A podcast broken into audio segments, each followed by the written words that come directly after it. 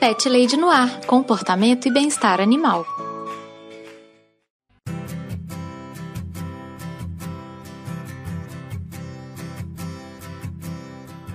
Olá, pet lovers! Aqui é Carol Barros e você está ouvindo Pet Lady no Ar, o podcast mais bem treinado da Podosfera. O episódio de hoje está mais parecido com uma sessão de terapia do que com um episódio de podcast, na verdade. Eu convidei duas amigas super queridas para conversarmos sobre os erros que nós já cometemos com os nossos próprios bichinhos.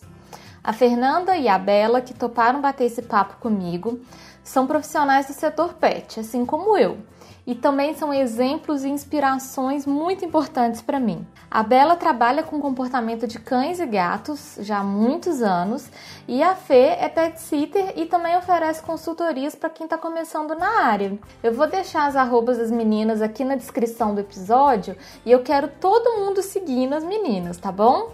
No Instagram delas tem muito conhecimento, muita experiência, muita informação para lidar com os pets cada vez melhor. A ideia de gravar esse episódio foi justamente de falar do que a gente já fez com os nossos bichinhos e depois nós aprendemos que não era muito legal.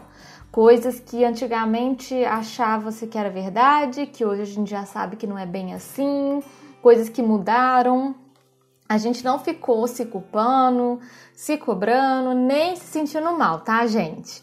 O objetivo é ver que muitas coisas que nós achávamos que estavam certas não estavam.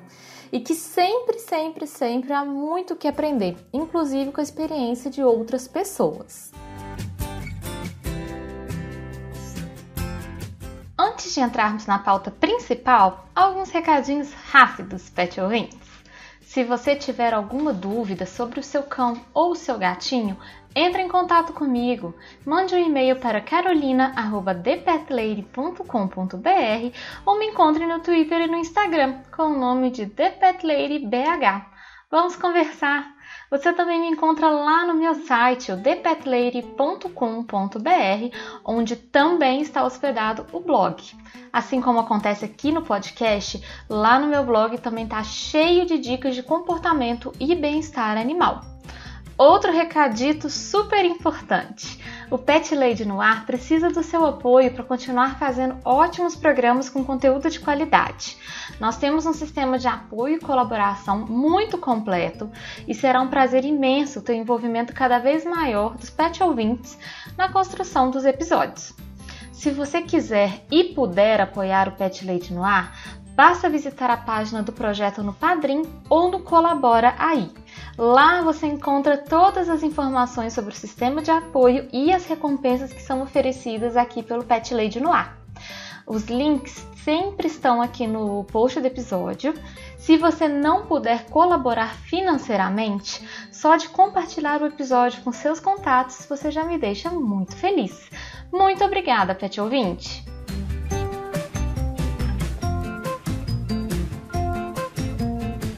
Um agradecimento super especial aos pet ouvintes que investem tempo e din-din para fazer esse podcast acontecer. Um abraço especialíssimo para o José Guilherme, o pet ouvinte padrinho mais recente do programa. Quero pedir que todos os ouvintes compartilhem também comigo os erros que já fizeram com seus pets. Lembre-se sempre que o Pet Lady no Ar é um podcast acolhedor e amoroso e que aqui você nunca será julgado, tá bem? Outro recadinho super rápido. Eu estou produzindo um episódio de Tira Dúvidas para daqui a umas duas ou três semanas. Então, se você tem alguma dúvida sobre o seu cachorro ou sobre o seu gatinho, entre em contato comigo que eu vou incluir a sua dúvida no episódio de Tira Dúvidas. Agora vamos lá ouvir a conversa que eu tive com a Fê e com a Bela? Meninas, sejam muito bem-vindas aqui ao Pet Lady no Ar. Prazer demais receber vocês. Quero que vocês se apresentem, falem quem são vocês aí na fila do pão, aí na night. Bela, se apresenta pra galera. Quem é você? Bom, gente, eu sou Bela, mais conhecida vulgo Bela Destradora. Sou daqui de BH, pelo sotaque também não tem como negar. e eu trabalho com comportamento de cães há 13 anos e de gato há 3. Fê, se apresenta pro pessoal. Ei, gente, eu sou Fernanda Falsi, mais conhecida como Tia Fê, sou de BH também e desde 2012 trabalho como pet sitter, presto consultoria também já há alguns anos para iniciantes no serviço de pet sitting e tenho a empresa Deixa que eu cuido. E eu acho que o mais importante de tudo é falar que vocês são minhas amigas lindas, maravilhosas. Sim! e por isso que é um prazer enorme poder conversar com vocês. Eu chamei as meninas aqui hoje para a gente falar um pouco sobre os erros que a gente já cometeu com os pets tanto com os nossos quanto com das outras pessoas. Então vai ser sim uma sessão de terapia quase, né? Mais do que só falar profissionalmente, assim. Então eu quero começar pedindo para Fê já puxar um erro que cometeu para a gente conversar um pouquinho. Gente, pois é, é, Antes de tudo, eu acho importante a gente falar que compartilhar os erros é difícil para caramba. Ainda Nossa, mais para quem trabalha na área, né? Porque fica parecendo que a gente tem que saber tudo, que a gente é Deus, que a gente é perfeito. Mas fato é que a gente também erra ao longo do caminho. E eu acho que compartilhar pode ajudar as pessoas a evitar erros né, na casa delas, com os bichos delas. Ah, com certeza, Fê, com certeza, concordo totalmente. Bom, o primeiro erro que eu pontuei aqui é, para mim, o mais complicado deles, o, o pior, sabe? Que Uhum. Foi, eu morei em alguns apartamentos com o Tilly, que é meu gato mais velho, que está comigo desde 2007. Eu morei em alguns apartamentos sem rede de proteção. Uhum. Então, isso assim, eu nunca fui a favor da criação com voltinha, né, com gato com acesso à rua, né? Mas fato é que não ter rede de proteção criava essa brecha para talvez ele sair, né? Sim, nossa, é super importante mesmo. Você tem, tem toda a razão. E quando que você tipo, chegou à conclusão que não dava para não ter rede? Você, aconteceu alguma coisa? Você teve algum, alguma situação assim? Não, na verdade é porque esse não era um assunto muito falado quando eu adotei o Chile. Então eu não uhum. tinha conhecimento a respeito. Eu morava em Santos quando eu adotei o Chile. Eu morei um ano em Santos, depois eu mudei para São Paulo. E uhum. não existia muito esse assunto, sabe? Então eu não tinha pensado. E aí, a partir do momento Sim. que eu tive contato com isso, eu vi que era fundamental e apliquei isso na nossa vida, né? Sim, com certeza. O Chile tá com quantos anos agora, Fê? O Chile, eu calculo que esse ano completa 15 anos, que ele chegou para mim, ele já era um jovem adulto, né, em 2007. Então, Caramba, 15 anos. É, eu também tô é. chocada, não achei que ele tava com tanto já, não. É um senhorzinho enxuto, né? Ele tá com, tá com tudo em cima, o Tilinho. Ele tá, graças a Deus. Apesar das mancadas ao longo do caminho, depois a gente aprende e vai proporcionando a melhor vida possível para eles, né? Ele é seu primogênito também, né? Ele é meu primogênito né? E por isso que, na verdade, eu, eu separei erros que eu fui vendo na minha história mesmo com uhum. o Chile. E eu vi que a maior parte dos erros eu cometi foi com ele mesmo. Somos duas, Fê, porque a gente, a gente começa errando com o primeiro filho Somos e depois vai, vai consertando, né? A gente vê que não estamos sozinhas, né, gente? Isso é importante. Total, mas você falou sobre Fê, é, quando eu adotei meu primeiro gatinho, Delbinho, eu ainda morava na minha mãe, que é em casa, e nós demoramos muito para proteger a casa também, para não deixar ele sair na rua, para fechar a grade toda. Ele já devia estar tá, assim com uns 5 anos de idade quando eu finalmente falei: "Não, agora a gente tem que pelar a casa". E isso também, para mim, me, me dói muito, sabe? Pensar que podia ter acontecido alguma coisa muito mais séria com ele e tudo, por é. né, ter deixado isso acontecer. Eu acho que, assim, às vezes não é nem porque a gente não sabia, mas é porque eu acho que em algum momento pode ser até que eu fiquei sabendo que existia rede de proteção, mas eu não entendia muito do rolê felino, né? uhum. né? À medida que a gente vai criando consciência, eu acho que fica impossível a gente é, não se adequar, né?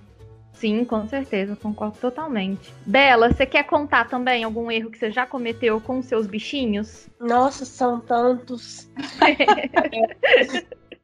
eu realmente, é, eu falo que assim, nós além de profissionais da área pet, nós somos tutores. né? E como é, primeiro tutores, né?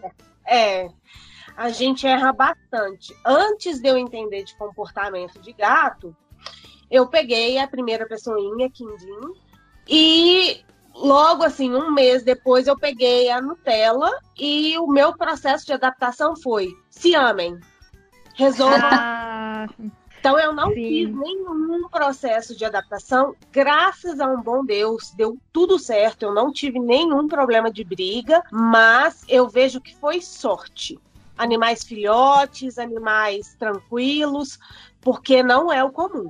Uhum. Nossa, Bela, eu te entendo totalmente, porque eu também fiz isso. Uhum. E assim, Bela, eu, eu, acho que você podia aproveitar também e já explicar para os nossos ouvintes por que, que isso é tão errado. Então, gente, gatos são animais que são definidos por território. Eles são extremamente é, ligados ao território. Quando você pega um outro gato e coloca sem uma adaptação adequada, a chance de rolar conflito por esse território é muito grande. Gatos não são animais que vivem em grupo, eles não são gregários, que eles não ficam adicionando membros ao grupo. Então, a gente tem mania de falar assim: nossa, vou botar mais um para fazer companhia, e muitas vezes não é o que o gato precisa. Mas se for fazer, a gente tem que fazer todo um processo devagar, para existir o um mínimo de chance possível desses animais se estranharem. Exatamente. Quando eu adotei o meu segundo gato, Bela, foi exatamente a mesma coisa. Já tinha o Delbinho em casa, eu cheguei com outro e falei, ah, trouxe um gato. E, e põe, põe aí, olha o gato. E assim, e na verdade com, conosco foi muito ruim, foi muito tenso. Os primeiros dias foram horríveis, assim. E eu não conseguia ter essa consciência de que tava errado, sabe? Que tinha algum problema. Eu achava que era assim mesmo, que, ah, é difícil mesmo, e, e ponto. E, e não, não é para ser assim, né? É para ser tranquilo, com é... jeito, com paciência. É, e uma. É porque assim, nós, humanos, somos muito ansiosos. A gente quer uhum. ver os animais interagindo, a gente quer que todo uhum. mundo seja amigo. E para o gato, criar um elo é uma coisa demorada, leva tempo. O que a gente precisa entender é que as coisas têm que ser no tempo do gato, não no nosso tempo. Eu tenho Sim. muitos clientes que ficam ansiosos. Ah, eu vou soltar, eu vou deixar eles se verem. Eu falei, gente, calma, calma. Uhum. Para para não ter problemas no futuro, vamos fazer devagar, né? Eu falo que prevenir é muito melhor que remediar. Não, com certeza, ainda mais com gato, né? Que é tão é tudo tão sensível, tudo tão tem que ser tão bem pensado, né, gente? Não dá para ser, com certeza. dá para ser assim, não. É melhor eu... a gente pensar em, em, pequenos passos, mas que sejam só para frente, porque se a gente tiver que andar para trás, complica Nossa. demais o processo, né? E eu fiz isso com outro gato ainda consecutivo, com o terceiro gato. Então, hum. eu dei sorte demais. Vocês não estão entendendo a sorte que eu dei. Porque eu uhum. só comecei a estudar comportamento a partir da minha terceira gata. Porque eu peguei uhum. esses que eram maravilhosos, tranquilos, aceitam pessoas, aceitam bicho. Nossa, como gato é fácil. Aí eu peguei a terceira que deu na minha cara. Falou assim, não é. Gato, Falou, não é bem assim, não. Não é assim, é. não. E aí ela sofreu, sofreu em abrigo, sofreu maus tratos, não tem um olho. Então ela, ela veio me mostrar, ó, gato é mais isso do que os outros dois que você tem aí. Uhum. E aí eu comecei a estudar e entender, né, como é que fazer as coisas de uma forma correta. Entendi. Excelente. Tem toda razão, Bela. É, eu quero falar também de um erro que eu cometi com os meus gatos no começo que eu não cometo mais, que é colocar, deixar a coleirinha deles com um guiso. Hum, isso, isso é péssimo, assim, o ouvinte que tá com um gatinho em casa, assim, eu tenho, meus gatos têm coleira, eu acho que, que de vocês também tem, né, meninas, mas tira Sim. o guiso, tira o guiso, porque o guiso não tem nenhuma função é, boa para o gato, né? O gato fica com aquele barulhinho na orelha o tempo inteiro e não tem explicação para você deixar aquele guiso ali incomodando ele, né? Com certeza. Sim. Até a necessidade que o gato às vezes tem de ficar escondido, né? Ficar na dele, com aquele barulho fica complicado. É, ele não consegue ficar, fazer aqueles movimentos de caça, né? Ficar todo todo camuflado porque tá com aquele barulho lá. Não, é, primeira coisa, a audição deles é muito melhor do que a nossa, então é extremamente incômodo, né? É como se você estivesse escutando um sino de vaca na sua cabeça o dia inteiro. é, e outra coisa, o guiso, ele tira, igual a Carol estava falando, o gato é um animal predador é um gato que se esquiva, que se esconde, que isso é um, um, comportamento natural da espécie. A partir do momento que você coloca o guiso, você perde isso. E isso gera estresse no gato. Aproveitando o gancho de coleira, tomar cuidado uhum. também com as plaquinhas de identificação e com o tipo de coleira que seu gato usa. Porque eu já vi alguns hum, casos verdade. de gato agarrar e, e se enforcar e se machucar. Né? Então, assim, o ideal é que seja uma coleirinha que se fizer a pressão, solte e não uhum. ter nada a mais grosso, solto, sabe? Igual a, a bolinha que coloca o, a plaquinha de identificação. Eu sugiro para as pessoas, inclusive, bordar na coleira, que aí tem, é menos problemático. Existem vários tipos de trabalho sendo feitos desse jeito, então eu acho que é mais seguro.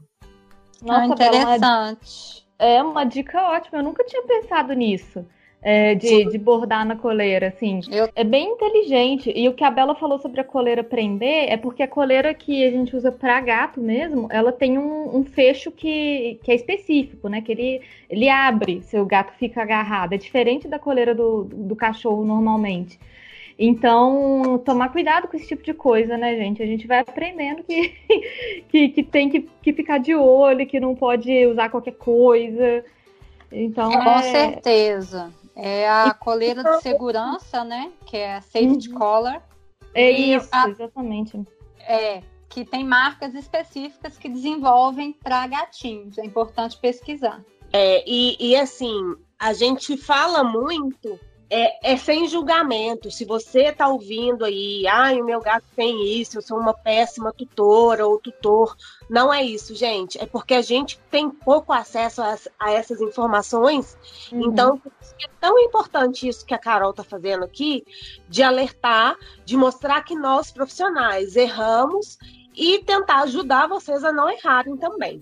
Não, exatamente. Não é, não é apontando dedo para ninguém, assim. É todo mundo passa por aprendizado e tudo, e, e, a gente, como a gente trabalha com isso, tem coisa que a gente já tá sabendo que, que, que não vamos mais fazer, né? Então, é Justamente, é até porque a gente errou, né? Então... Exatamente, não vamos repetir, né? Os gatinhos de vocês usam coleira, meninas? Aqui em casa eles usaram um tempo, mas hoje em dia eu não uso. Não uso hum. porque é, não tenho acesso à rua, mas eu admito que isso é um erro. Porque se Deus me livre, baixo na madeira, acontecer alguma coisa, é uma forma de desse gato, né? Se alguém vê na rua com coleira, já vai tratar diferente do que um gato na rua sem coleira. Então, assim, atualmente eles não usam, mas eu tô pretendendo voltar com eles a usar coleira. Entendi. E Fê, os seus gatinhos usam? Então, até uma das coisas que eu tinha colocado como um erro é, porque quando eu adotei o Tilly, eu usava coleirinha de acessório. Ai, que bonitinha, coleirinha de bolinha amarela uhum. e preta. E sem é, é, é, identificação. E é, é, bonitinho mesmo, né? Mas tem uma é. função também. É, então assim, inicialmente eu usava dessa forma equivocada só como uma fofura, né? Mas é, desde que eu percebi que eu precisava identificar, o Chile usa coleira com plaquinha de identificação. E a cada vez que eu mudei uhum. de cidade, claro, eu mudei a placa por causa do telefone, né? E uhum. a Miau não se adaptou. Quando a Miau uhum. chegou na minha casa, eu tenho dois gatos, Chile e Miau. E fora eles, eu tenho dois cachorros, Cabaleiro e Pretinha. A Miau chegou na minha vida em 2014. Então eu já estava trabalhando, né, na área pet então eu mandei fazer a plaquinha dela, comprei uma coleirinha da Zicat, né, específica uhum. para gatos, mas ela ficou incomodadíssima, né? Eu tentei por algumas vezes é, fazer uma adaptação com a coleira, só que ela é uma gata com histórico de assim maus tratos, muitos anos na, uhum. na rua, ficou oito meses em uma gaiola, então ela é extremamente medrosa, né? E não aceitou. Então, para ela, eu deixo a coleira de stand-by, guardadinha, se a gente precisar algum dia sair para fazer alguma coisa, né? Ela Entendi. não usa, mas o Tilly é. usa por causa dessas coisas assim, de vai que foge pela porta, entra um ladrão, largar a porta aberta, né? Sim, assim, sim. São, uhum. Hoje em dia minha casa é toda telada, inclusive eu tenho um quintal e o quintal é todo telado, é tudo telado. Quem fala que não tem jeito de telar, isso aí a gente sabe que não corresponde à realidade. Existem é. empresas com projetos fantásticos para telar qualquer lugar para tirar acesso de rua, né? Uhum. E então o Chile usa, né? Eu acho que é a melhor forma é, o ideal é sempre respeitar cada gato, porque não existe receita de bolo, né? Não dá é. para falar todo gato aceita, todo gato fica sem, todo gato isso, porque uhum. cada indivíduo é um indivíduo. Então a gente tem que respeitar isso e entender, né? Eu acho que a maior responsabilidade é saiu de casa por qualquer motivo, veterinário, ida no vizinho, colocar a coleira. Sim, é. com certeza. E assim, inclusive eu já quero puxar um, outro tópico é, ligado no que a Bela falou sobre não existir receita de, de bolo, não, não existir padrão, que um dos erros que eu cometi no começo da vida dos meus gatos foi esse discurso de que gato é assim, isso é coisa de gato, gato não sei o que. Então, o que, que acontece? Eu tenho um gato mais velho, Delbinho, que não bebe água. Ele é muito ruim de beber água. E eu sempre repeti esse discurso: mas gato não bebe água, gato bebe pouca água, gato bebe pouca água. E aí isso acarretou num desenvolvimento de uma doença renal. Porque eu não, eu não me toquei que ele deveria estar tomando mais água. Assim, eu uhum. não, não, não me liguei nisso, sabe? Realmente, gato é ruim de beber água, mas para resolver isso a gente tem, tem como agir. E eu ficava repetindo esse negócio, tá, mas gato é assim, gato é assim. Então, um erro que eu quero que os ouvintes não cometam é de achar que ah, cachorro é assim e gato é assim, porque não é. Cada animal tem a sua é, questão específica e você tem que prestar atenção, né? Claro. Sim. É, é importante a gente entender a necessidade da espécie como um todo, né? Então, por exemplo, a gente sabe que no geral gato tem mais dificuldade para beber água. Então a gente tem que, com responsabilidade, criar estratégias para que essa ingestão de água seja maior. Então, para tudo, ah, gato não gosta de interação. Eu vou forçar ele até ele gostar. Não, é tudo, tudo é gradativo, tudo é devagar. É igual eu falei, o tempo para gato é muito diferente do tempo para gente humano.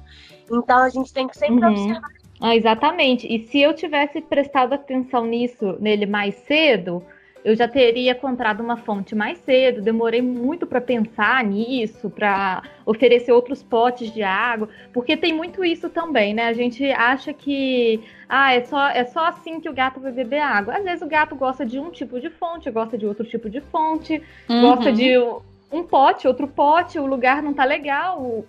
E a gente tem que tem que entender como que funciona a cabecinha daquele bichinho ali, né? A gente não pode colocar todos eles numa caixinha e, e classificar como uma coisa única, assim. Tem que entender que eles é. têm particularidades mesmo. E por isso a importância tão grande da cat sitter, da pet sitter, porque são pessoas que estão observando com uma frequência muito grande seu gato, estão por conta de observar o seu animal. A gente, tutor no dia a dia, a gente não percebe isso com tanta clareza, às vezes, passa desapercebido. Então, o, o profissional, tanto o, a cat sitter, pet sitter, ou o profissional de comportamento, ele, a importância dele nesses momentos é essa. Sim, Sim acho muito importante a gente é, poder direcionar, sugerir, né? Porque eu acho assim, muitas vezes, como cat sitter, tem famílias que não me dão aberturas pra, abertura para determinadas coisas. Mas sempre dentro do possível, eu sugiro, né? Até por isso que ao longo dos anos eu fui desenvolvendo parcerias com marcas de produtos que eu sei que funcionam, né? Fontes, brinquedos que estimulam, é, às vezes sugerir mesmo de colocar uma vasilha de água que seja um pouco maior, colocar em alguns ambientes diferentes, a gente tem uma outra visão, né? Então eu acho que é importante a gente colocar dentro da abertura que a família dá, né, também, é, uhum. mas sugerir para as famílias que a gente atende, né? Não, total. E a gente, como a gente tá lá todo dia vendo o bichinho, né? Às vezes não todo dia, mas com muita frequência, a gente consegue informar isso bem pro tutor. Consegue falar, olha, ele, ele, ele, aquilo ali ele tá gostando, aquilo ali podia, a gente podia mudar e tudo. Então é uma relação que é bem legal também, né? Da gente manter com, com essas famílias. É um olhar profissional em relação ao seu gato. A gente, com um olhar de tutor, a gente não observa as coisas como deveriam, né? Porque tem muito lado emocional. Tanto que eu falo que eu não treino meus animais. Não treino, porque o elo emocional que tá ali é, é estraga tudo. Então uhum. eu peço para um outro profissional, ah, eu preciso te adestrar o meu cachorro, eu preciso fazer isso. Eu peço a perspectiva de outro profissional, porque a gente não consegue ser objetivo, sabe? Com os nossos próprios bichos. Então a gente é não, é, a gente não é. tem distanciamento, né, Bela? Exato. Então, meninas, vamos puxar mais um erro. Fê, fala mais alguma coisa que você anotou. Esse eu acho que também é muito importante, porque de vez em quando, quando eu vou em algumas clínicas, eu vejo e me dá assim calafrios, que é não usar caixa de transporte com gato. Ah, gente, é verdade. Tipo assim, levar é. o gato no colo, levar o gato. É, na, na bolsa, né? Uhum. É, numa bolsa aberta, no caso. É, eu, no início também com o Chile, por essa falta de. Na época, gente, no pet shop que eu frequentei em Santos, só tinha um tipo de areia, por exemplo, sabe? Uhum. Então tudo era muito restrito eu não tinha noção de que eu precisava de uma caixa de transporte, né? Então, quando eu fiz a minha mudança de Santos para São Paulo, por exemplo, é, todas as mudanças que eu fiz, porque em Santos eu morei em três lugares diferentes, eu levava uhum. ele dentro do carro solto. E é, no começo ele ficava muito tranquilo com isso. Ele ia é, em volta do meu pescoço ou no meu colo, ele ia comigo. Depois ele começou a ficar bem estressado, né? Entendi. E aí, a partir do momento que eu comecei a usar a caixa de transporte, ele já estava tão traumatizado com o transporte em si, andar de carro, que o Tilly começou a fazer xixi, cocô, vômito e babar o tempo inteiro que ele fica dentro do carro né? Ai, então, assim, porque no início eu fiz de uma forma totalmente inadequada né? Uhum. Aí ele foi, no início ele ficava tranquilo, depois ele começou a ficar incomodado e mesmo usando a caixa de transporte, ele não ficava numa boa, né, para uhum. andar de carro, infelizmente. E aí assim, é claro que ao longo dos anos eu até parei de sair com ele para ir ao veterinário. Graças a Deus, atualmente a gente faz consulta, vacinação, coleta de sangue é, tudo que precisa, ultrassom, tudo a gente faz em domicílio, né? Uhum. Mas agora, por exemplo, que eu mudei de casa, eu tive que transportá-lo. E graças a Deus eu vi que ele já superou. Tinha sete anos que ele não saía do apartamento antigo. Ele não passou mal no transporte de um bairro para o outro aqui em Belo Horizonte, sabe? Ai, Fê, que coisa boa. Achei que, que ele ia ter estranhado. E que bom que ele foi foi é, ok, assim? Graças a Deus, porque foram sete anos sem tirá-lo de casa. Então eu acho que ele conseguiu, assim, não associar mais, né? Sim. Mas é, quando eu lembro de, assim, pensa bem, você abre a porta do carro, a chance do gato fugir, né? Nossa, é, enorme. enorme. É, e você potencializa infinitamente a insegurança e o desconforto do gato, né? Deixando ele solto. Então, Sim. é um uma coisa que eu acho que é básica para quem tem gato é caixa de transporte. Tem toda razão, Fê. Eu não, eu não tinha pensado sobre isso, mas realmente, assim, a gente tem que. O gatinho tem que ter o, a caixinha certa, né? A caixinha de gatinho, inclusive, com é. o modelinho, modelinho certo e tudo. Uhum. É, mas faz todo sentido, assim.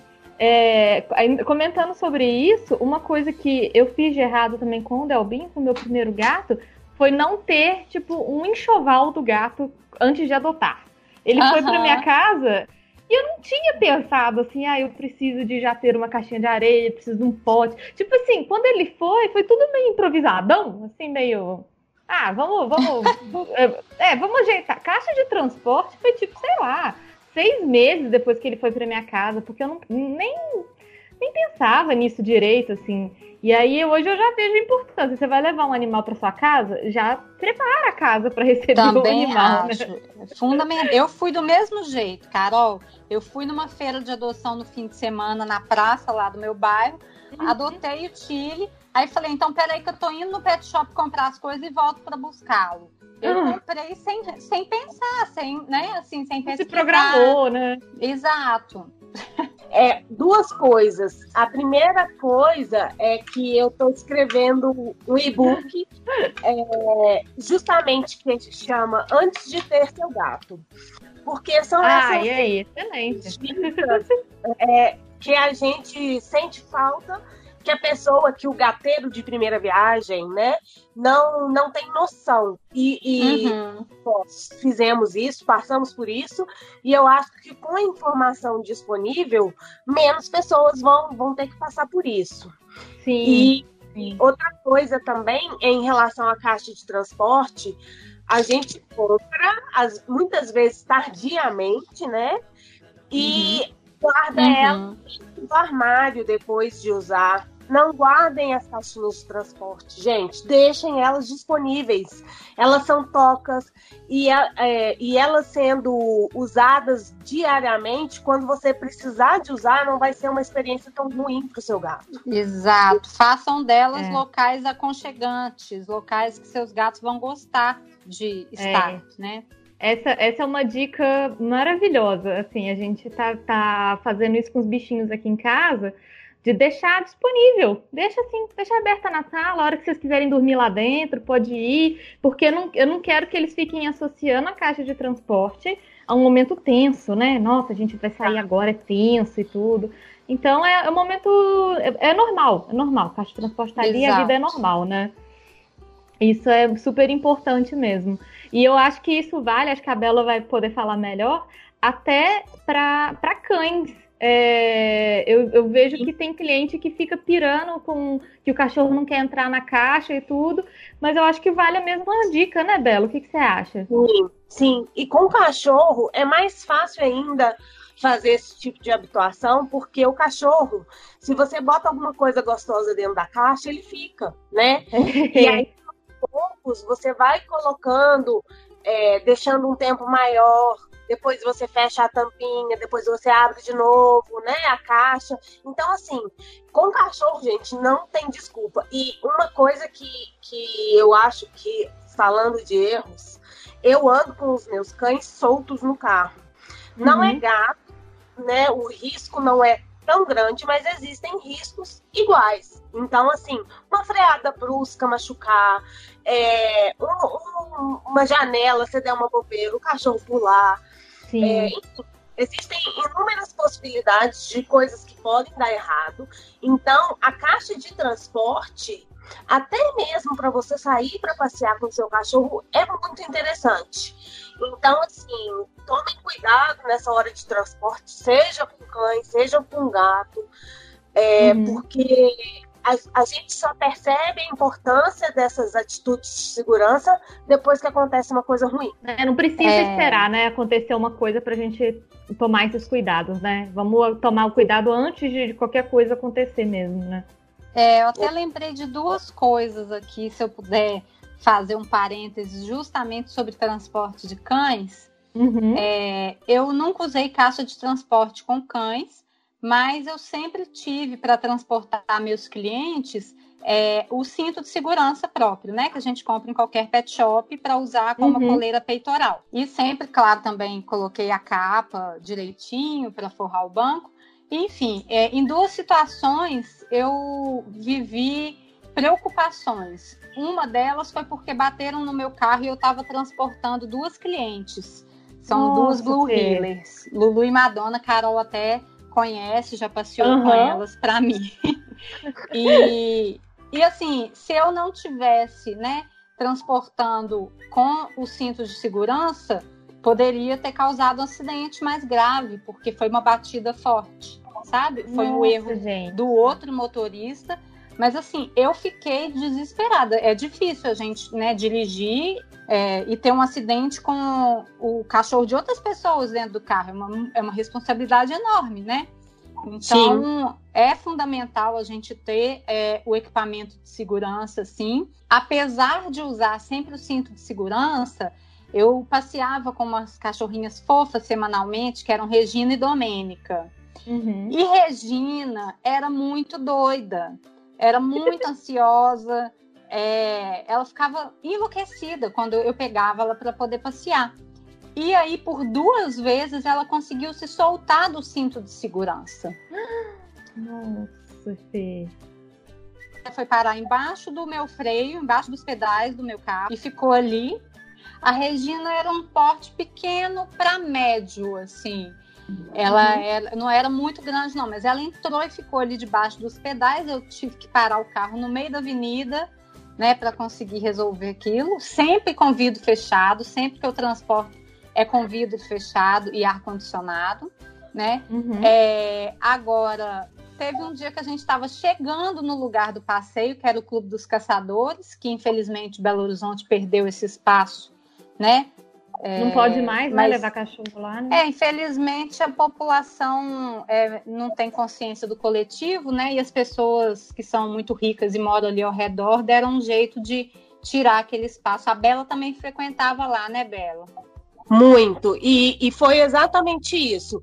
A, as pessoas que moram ali no bairro achavam que era um, um, espaço privado, que era o jardim deles, e não era uhum. uma rua, é um espaço público, e foram tentando tirar as coisas até o momento da gente não conseguir mais lutar contra. Exatamente. A gente é perdeu, que... a gente já tem poucos espaços é, públicos para soltar os cachorros, né?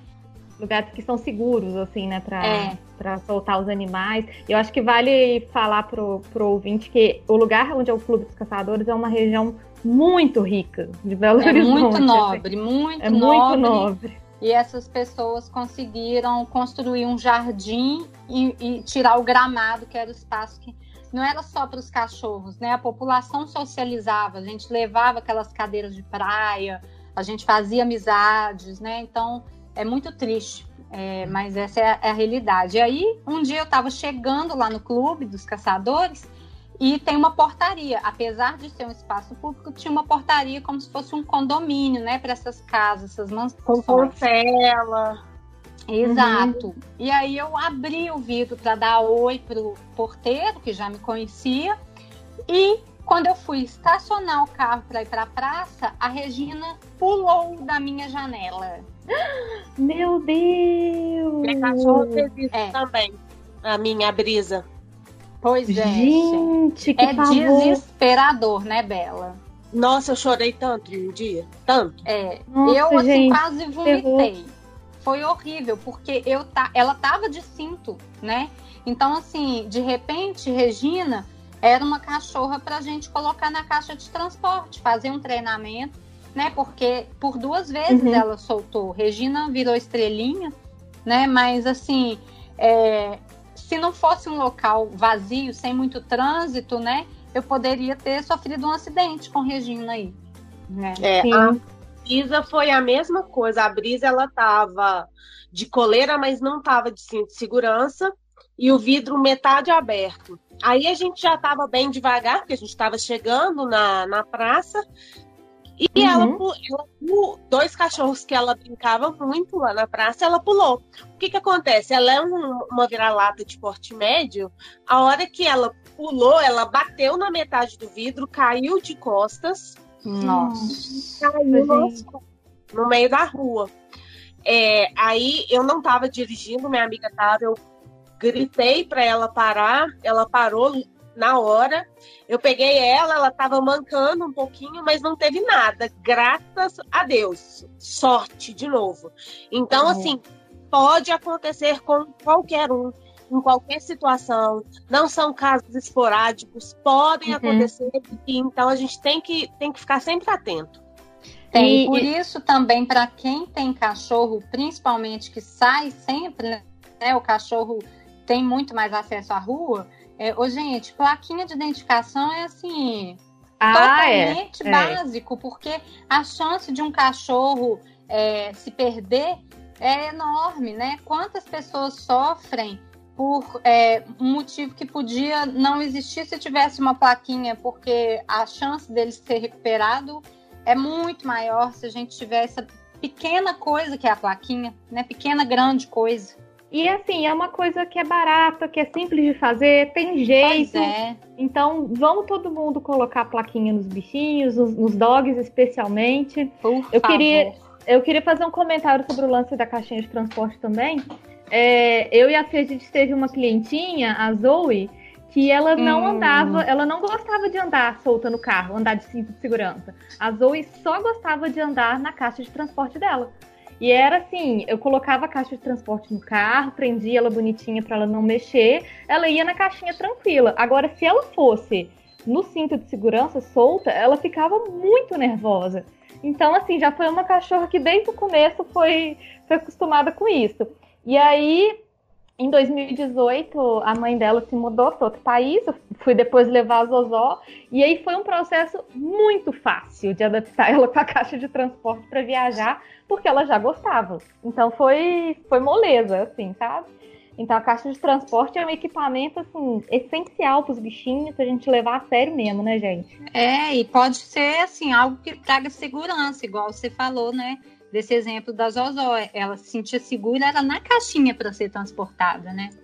Mas gato Exatamente. também, eles têm essa essa melhor adaptação em sair de casa numa caixa do que solto, porque eles é. pelo menos têm um limite, tem uma coisa cobrindo, eu não tô tão exposto, porque para gato ficar exposto também é muito estressante. É um problema, então, né? É, por mais que seu gato, ai, meu gato mia na caixa, meu gato sofre, pode ter certeza que ele tá muito melhor na caixa do que solto. Com certeza. Meninas, vamos fazer agora então uma última rodada de erros. Eu vou, vou começar com um erro que eu, eu me envergonho, que eu cometi com, com o Delbinho e que eu não cometi com os outros gatos, que foi dar comida. Comida de gente para ele, porque ah, é tão bonitinho, ele tá pedindo, vamos dar um pedacinho para ele. e aí ele se tornou um monstro, comedor. Assim, gente, o Delber come tudo, absolutamente tudo. E isso é um, é um, problemão, assim, coisas que gato não pode comer, não deve comer. A gente tem que tomar muito cuidado porque ele rouba comida. E os outros a gente conseguiu não deixar eles fazerem isso, não acostumar com isso. E aí, assim, tem comida de gatinho, tem petisco de gatinho, mas comida de gente não é comida de bichinho. Vocês tiveram esse problema com os bichinhos de vocês também? Sim. Sim eu tenho um marido não adestrado. Ah, esse... esse é o pior problema. Marido não adestrado, já fiz curso de treinamento de galinha, de cachorro, de gato, agora de marido ainda não rolou. Esse é mais difícil. Muito mais. Aí ele costuma, ele tem o hábito de dar tanto para os cães quanto para os gatos, e é uma luta diária para. Porque assim, a hora que chega uma visita, o cachorro não entende que eu posso com ele, com a visita não pode. Eu uhum. vou querer sempre, né? E aí você tem um animal chato em casa, um animal que fica pedindo comida, um animal que você, gato, sobe em tudo, né? Uhum. Você não tem tranquilidade de deixar um prato e beber uma água e voltar, porque o gato pode ter pegado. Então são hábitos péssimos. Aí agora eu tenho que admitir a minha culpa, que não é só o marido. Quando uhum. a mexerica chegou aqui em casa, a mexerica é uma gatinha cega. Ah, e é, ela, ela ia muito pelo cheiro nas comidas, né? E aí eu ficava com dó, porque ela é cega, que tá super errado, gente. Ela é cega e isso não interfere em nada na vida dela. Nada. Uhum. E aí, só que a pessoa que ficava com dó e dava uns pedacinhos de umas coisas, sabe? E esse hábito perdura um pouco, mas eu tô tentando melhorar, prometo. Ai, mas é muito comum. E os seus, Fê? É. Os bichinhos também roubam comida? Pois é, o que que acontece? Para os gatos, eu nunca tive o hábito de oferecer, não. É, e aí, em 2017, surgiu Cabaleiro junto com meu marido, né, na minha vida. E... Veio o pacote completo, né? Veio, veio marido, cachorro, tudo junto. Veio. Aí a gente virou realmente a família multiespécie. E, e Cabaleiro, ele é chato na hora que a gente está comendo. Ele pede e Diogo tem o hábito de dar algumas coisas. Uhum. Isso é algo que eu também não consegui controlar, assim. Então, enfim, é, ele, ele é chatão, sabe? E ele ganha. Então, por isso que ele continua sendo chatão, porque ele sabe que vai colar, né? Mas, uhum. assim, o Chile, é, eu não pus limites para ele. Isso é uma coisa que eu não consegui fazer. Então, o Chile não é que ele come, mas toda vez que a gente tem visitas e usa a mesa de jantar, ele sobe na mesa. E ele eu cheira tenho... tudo. Eu né? tenho Ele mesmo. cheira. Você tem o mesmo é. problema?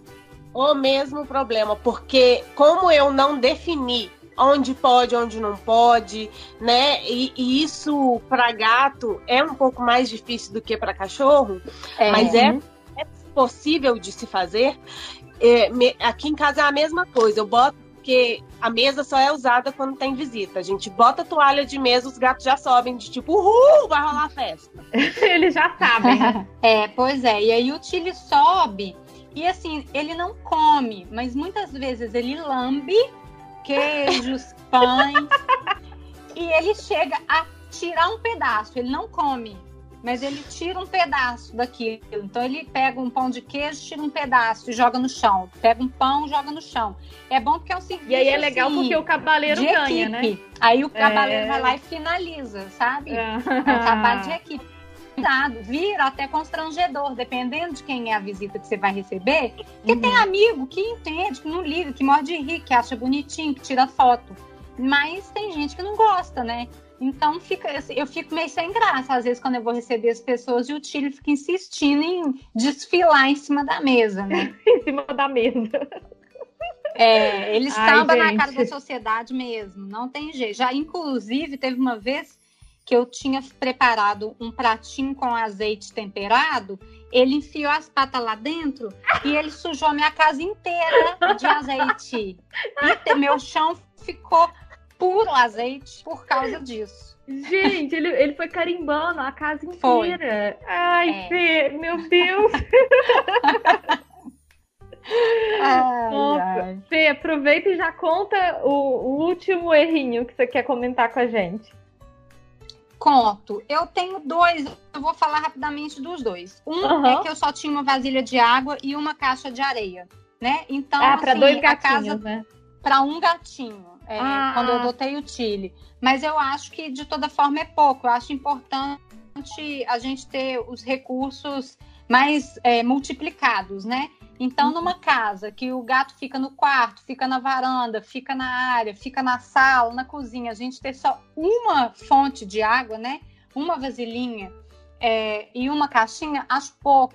É, ainda mais quando são mais gatos na casa, né? A gente precisa Sim. multiplicar os recursos. E a outra é que no começo eu comprava ração colorida da propaganda no supermercado, né? E a uhum. gente sabe o, o, tanto que ração com corante, é, com esses conservantes malucos, elas são péssimas para a saúde. E eu acho assim, a gente acha que está fazendo economia no começo, né? Assim, quando você não tem conhecimento de nada, mas a longo prazo, essas rações causam problemas graves de saúde. E se a gente for ao pet shop, a gente vai receber orientação de que se a gente compra um pacote maior de uma ração de qualidade, no fim das contas, muitas vezes a gente paga o mesmo que esse pacotinho pequeno da ração de qualidade ruim, né? É, se você for Sim. dividir pelos quilos que vem ali, então não compensa né? É, enfim, é, é, são esses os erros que eu já cometi também.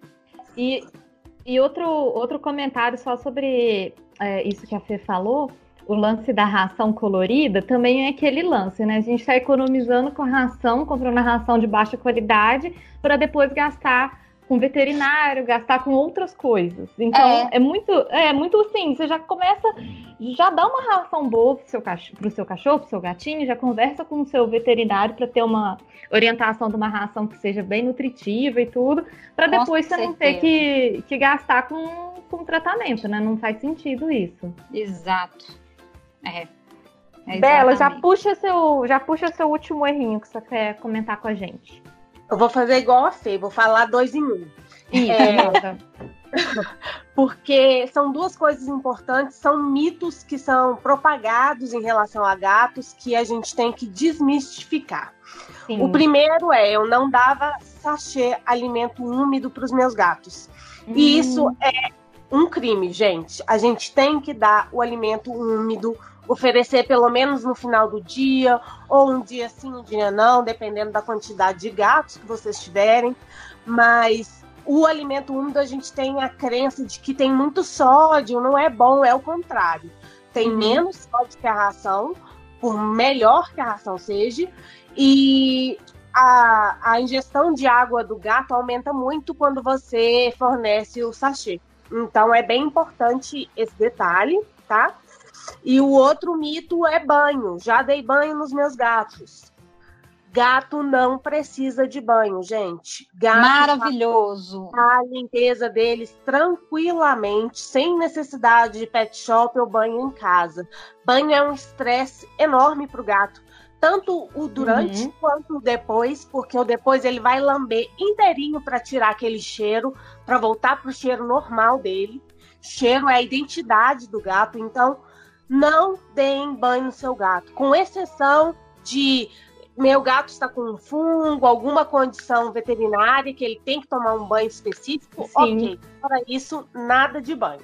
Por favor, eu... eu inclusive já atendi uma gata que teve convulsão duas vezes no pet shop durante banho. Nossa, gente. É. Nossa. Eu quero fazer também um rápidos comentários sobre isso, que a Bela falou sobre alimentação úmida. A única forma que eu fiz o Delbinho beber água é no sachê. Ele só bebe água no sachê. E aí agora, uma beleza, o bicho também só se alimenta de sachê, né, gente? Porque é um chato. Mas assim, foi a única forma. Aí a gente faz aquele truquezinho de pôr um pouquinho de água no, no caldinho do sachê, o bichinho manda Ótimo. tudo pra dentro. Resolveu, resolveu o problema. E sobre o lance do banho, eu também já cometi este erro, já levei inclusive meus bichos no pet shop para tomar banho, porque eu achava que era, era, era o que era para fazer. Tipo assim, tem que levar no pet shop para tomar banho. Era, essa era a minha, a minha forma de pensar. E aí, com o tempo, eu fui vendo que aquilo era completamente é, não só desnecessário, como contraindicado.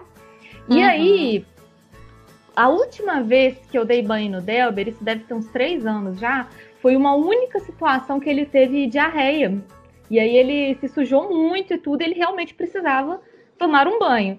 Mas foi a última vez, e depois nenhum deles nunca mais tomou banho, eles são cheirosíssimos. Gente, gato é um bicho cheiroso. É você impressionante. Cheira... É impressionante. Você cheira o cangotinho do gato, aquele cheirinho bom, assim, gostosinho. Eles são assim, não precisa de você ficar pirando. A não ser que seu gato tenha uma indicação médica, né? Ele precisa fazer isso, ou se sujou por teve uma diarreia, teve um problema e tudo, não, não fica dando banho no seu gato. Muito menos usando perfuminho. É, é, perfume nunca, nunca. É, é uma, é uma agressão pro bicho você ficar enchendo ele, ele de perfume. Bela, você acha que para cão essa, essa é, indicação também se aplica ou com cachorro você acha que é diferente? Então, o banho para o cão é mais necessário, né? Eles não fazem a autolimpeza como os gatos fazem. Porém, nós humanos temos abusado desse processo de banho. Tem uhum. gente que dá banho no cachorro de 5 em 5 dias. Tem gente que está dando banho no cachorro que não nem vai para a rua de uma em uma semana. Gente, o ideal é 15 15 dias. Ah, mas meu cachorro tá pedido. É o cheiro dele. Sim, aqui em casa a gente dá uma vez por mês. Ótimo. É, é, cheiro de cachorro, né? As pessoas têm que entender que cachorro não tem cheiro de, de lavanda. Cachorro é. tem cheiro de cachorro. Adorei isso. Porque a é gente... muito isso, assim, É, as pessoas acham assim, ah, ele vai. Ele tá, tem que estar tá sempre com um cheirinho de desodorante, igual eu. Assim, não, gente, é, um, é uma, é outro, uma outra criatura, sabe? Nós humanos temos um problema sério com cheiro. Eu não sei o que, que é isso. A gente usa bom ar, a gente usa isso, a gente usa desodorante, a gente usa shampoo, a gente usa pós-banho, a gente usa não sei. Gente, pessoas têm cheiro, é normal. Uhum. Bicho também tem cheiro, é normal. Né? Então, assim, a gente tem que criar uma tolerância maior em relação aos cães para não ficar. É, você pode dar problemas de pele, você gera um estresse no animal. Então, assim, Sim é, é bom dar banho no cão, sim, não é igual o gato, eu não recomendo, mas com moderação. E assim, vocês, eu, eu sou adepta de não usar nunca perfume, até no cachorro, né? Às vezes necessário. Sim, é, sim. E eu queria também a opinião de vocês para o seguinte: é, vocês acham que no caso de necessidade de banho em gatos, é melhor um profissional em domicílio? Porque eu, particularmente, acho melhor. Eu tenho algumas dúvidas. E isso se estende, às vezes, até para o veterinário em casa. Eu hum. acho que depende do animal. É, um animal muito medroso, que tem um problema de saúde, igual, por exemplo, a miau, se a imunidade dela baixa, né? Você Ela tem micoplasma, é. Uhum. Exatamente. Você tem mais problemas, tem que ser em casa, é o que dá menos estresse. Mas, uhum. por exemplo, eu, o Pudim, que é meu último gato, ele é um gato de raça que veio de uma situação bem abusiva, de que ele dormia dentro do carro, porque ele não tinha onde se esconder, é, só anda. Tadinho, então, tadinho. chegou, que para quem conhece a raça, Ragdoll é um gato bem peludo, bem peludo uhum. mesmo. Ele chegou cheio de dread. Ai, tadinho. E aí eu tive que contratar uma pessoa, porque eu não daria conta de tirar aquela quantidade de nó sem machucá-lo, né? Sim. Então eu contratei um profissional. Ele, como é um gato tranquilo, eu preferi que fosse até o profissional. Só que esse profissional tem o dia do banho do gato. Então ah, não... maravilhoso. Excelente, excelente. Porque meu pavor é levar num pet shop tradicional cheio de cachorro nas gaiolinhas, Sim. né? Latindo, chorando, aquela. Eu acho, de forma Cheiro geral, de cachorro, gente, né? É, é. banho e tosa é um ambiente que pode ser muito insalubre. É, é, né, por é, doenças que podem estar circulando ali, desde pulga, carrapato até fungo, né, bactéria, é, como também pelos barulhos, é, pela presença dos outros animais. É um ambiente muito estressante, né? Então, é importante Sim, é que seja tenso, um lugar né? assim, direcion... um lugar é, diferenciado, né? Sim, sim, e assim, é, o lugar diferenciado não basta ser só para gatos.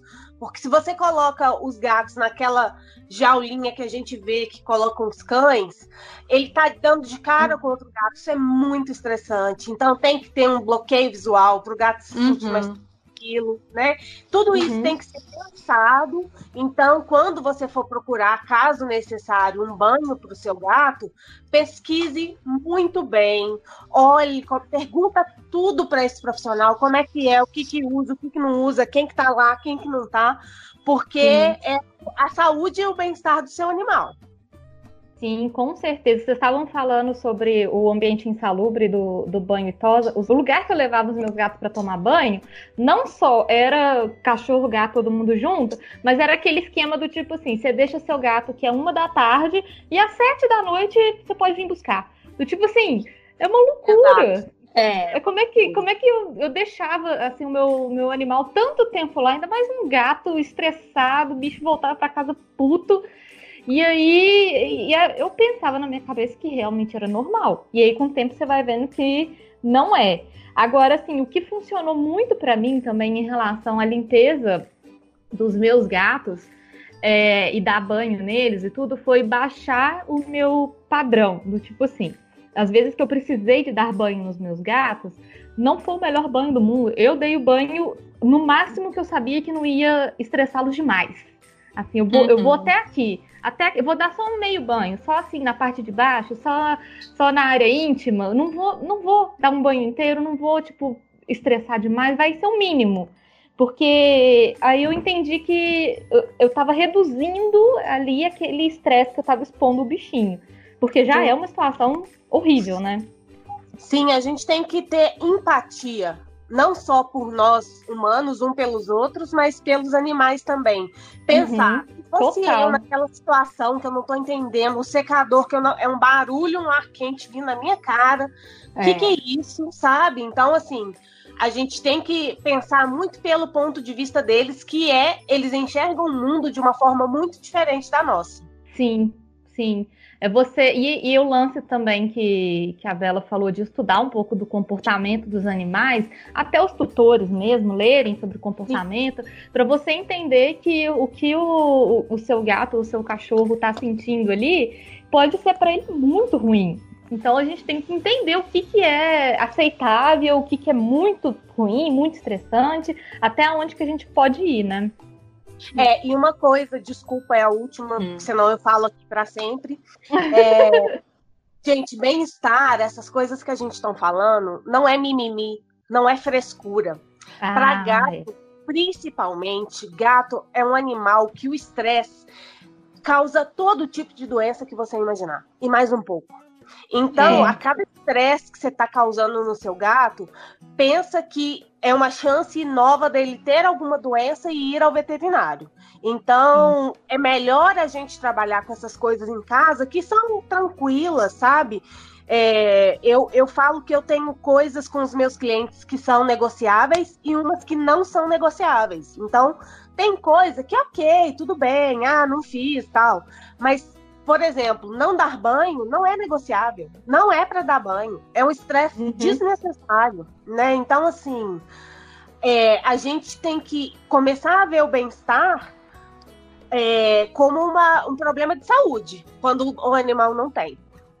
É verdade. É, eu, eu já vi a doutora Dani falando, acho que foi a doutora Dani mesmo, falando que bem-estar não é, tipo assim, opcional, que a gente cuidar do bem-estar do, do bicho não é uma coisa do tipo assim, ah, se der. Não é opcional, é obrigatório. Você tem que cuidar, tem que cuidar. Então tá, meninas, para terminar o programa, eu quero que vocês só deem aí um, um último conselho pro nosso ouvinte que tá lá na casa dele pensando, ai meu Deus, eu tô errando demais, o que que eu faço e tudo. Dá um último conselho para esse ouvinte e aí a gente já encerra o nosso papo. Fê, pode, pode mandar ver. Bom, é, eu acho que se a pessoa já está sacando, né, que tem coisas que ela pode estar tá fazendo errado, é para ela procurar canais ou profissionais é, e expor, porque é, lidar com as nossas falhas é complexo, né? Mas expor é fundamental para a gente fazer o ponto de virada e começar a fazer a coisa certa. É um desafio, né? Mas a gente precisa pedir ajuda. Isso é verdade. Você tem toda razão. E não ter, é, não ter vergonha. Todo mundo erra e tá tudo Todo bem. Todo mundo erra, exato. Até, inclusive, eu acho que a nossa conversa aqui hoje, ela traz um alívio, assim. É, para a gente é muito importante desconstruir mesmo essa coisa de que a gente tem que ser perfeito que alívio uhum. poder conversar sobre os erros, porque geralmente a gente só gosta de ficar falando das coisas maravilhosas que a gente faz, né? Mas... Total. Se é. vangloriando, é. né? Falando, não, porque eu fiz não sei o quê. Mas a gente também já errou demais e, e tá ok, tá tudo bem, é, faz parte, exatamente. né? Exatamente. Vamos expor pra gente poder transformar e melhorar a vida dos bichos, né? Isso aí, certinho. Bela, dá um último recado para o nosso ouvinte que está lá na casa dele super preocupado. Fala para ele alguma coisa sobre o nosso papo de hoje. Então, você que está ouvindo e que está tenso e ai meu Deus, mas eu vim em tal lugar que podia e eu estou fazendo. Primeira dica é procure profissionais adequados, procurem uma informação correta. Informação tem de todo tipo na internet. Uhum. A internet é uma bênção e uma maldição, tudo junto ao mesmo tempo. Então, ah, eu não sei que tipo de profissional. Começa a dar uma olhada no currículo, pergunta que tipo de método que você usa, onde que você estudou, qual, onde que você leu que isso está certo, porque tudo tem que ter um embasamento científico. Eu, o que eu falo aqui para vocês e que as meninas estão falando aqui para vocês, não é porque a gente acha, não é porque é bonito, não é porque é legal, é porque cientificamente foi comprovado que é o melhor para o animal. Então, Sim não vão no achismo, não vão na blogueirinha que é famosa, que tem um milhão de gatos, mas que não entende nada de comportamento. Vá no especialista, sabe? Pesquise e procure, porque as informações boas estão aí, só falta vocês filtrarem. Sim, exatamente. E o meu último recado para o nosso ouvinte que está lá desesperado é primeiro, calma, tá tudo bem, tá tudo bem, respira fundo, vai dar tudo certo, a gente tá sempre aprendendo, sempre em evolução. E o que eu e as meninas a gente falou que hoje é que tinha um monte de coisa que a gente achava que estava certo, e aí nós fomos estudando e, e nos aprimorando e descobrindo que não estava certo. Então é importante a gente pesquisar mesmo, ler, estuda, assiste vídeo, vê um profissional que você gosta, pede indicação, vai assistir um monte de, de, de vídeo, de gente falando, que você vai ver que tem muita coisa legal por aí. É só a gente procurar nas fontes corretas. Meninas, muito obrigada pela participação de vocês. Foi um prazer imenso receber vocês aqui no podcast mais fofinho e peludo. E, e vocês já estão convidadas para voltar sempre que quiserem, tá bom? Um beijão e até obrigada, a próxima. Carol. Amei participar. Isso. Muito obrigada pela oportunidade de estar aqui também reunido com duas pessoas que eu gosto para além do lado profissional. Tenho um carinho enorme por você, Carol, e por você, Bela. Estou super feliz da gente ter é, feito esse encontro virtual nesses tempos aí difíceis, né? É verdade. Tô, Esses tempos que não estão. Um coraçãozinho com a mão, vocês não vão ver. É um abraço é... virtual, um abraço à distância aqui. Porque eu também eu agradeço a oportunidade. Te parabenizo imensamente, Carol, por ter essa atitude de divulgar informação, de procurar outros profissionais, porque são outros pontos de vista, né? E, e, e Fê também tem um trabalho maravilhoso, que eu também, eu sou suspeita para falar dessas duas, porque eu amo elas, então É, é um amor de, de antes de, de corona, antes de, dessa separação social é. aí. já vem de muito tempo. É isso aí. Mas nem por causa da separação a gente tem que estar tá, é, é, desunida. É a hora da gente estar tá mais unida mesmo. E, e, enfim, né? O que a gente puder fazer aí para amenizar esse momento e, e aproveitar para ser um momento útil, né? Para todas nós. Isso e para todo certeza. mundo que está aí escutando também, eu estou super feliz. É a primeira vez que eu participo de algo do gênero. Ah, agora, agora Fê, agora que começou, vai ser direto, você vai ver só. É, Tia Fê Jurássica vai ficar no passado. É isso mesmo.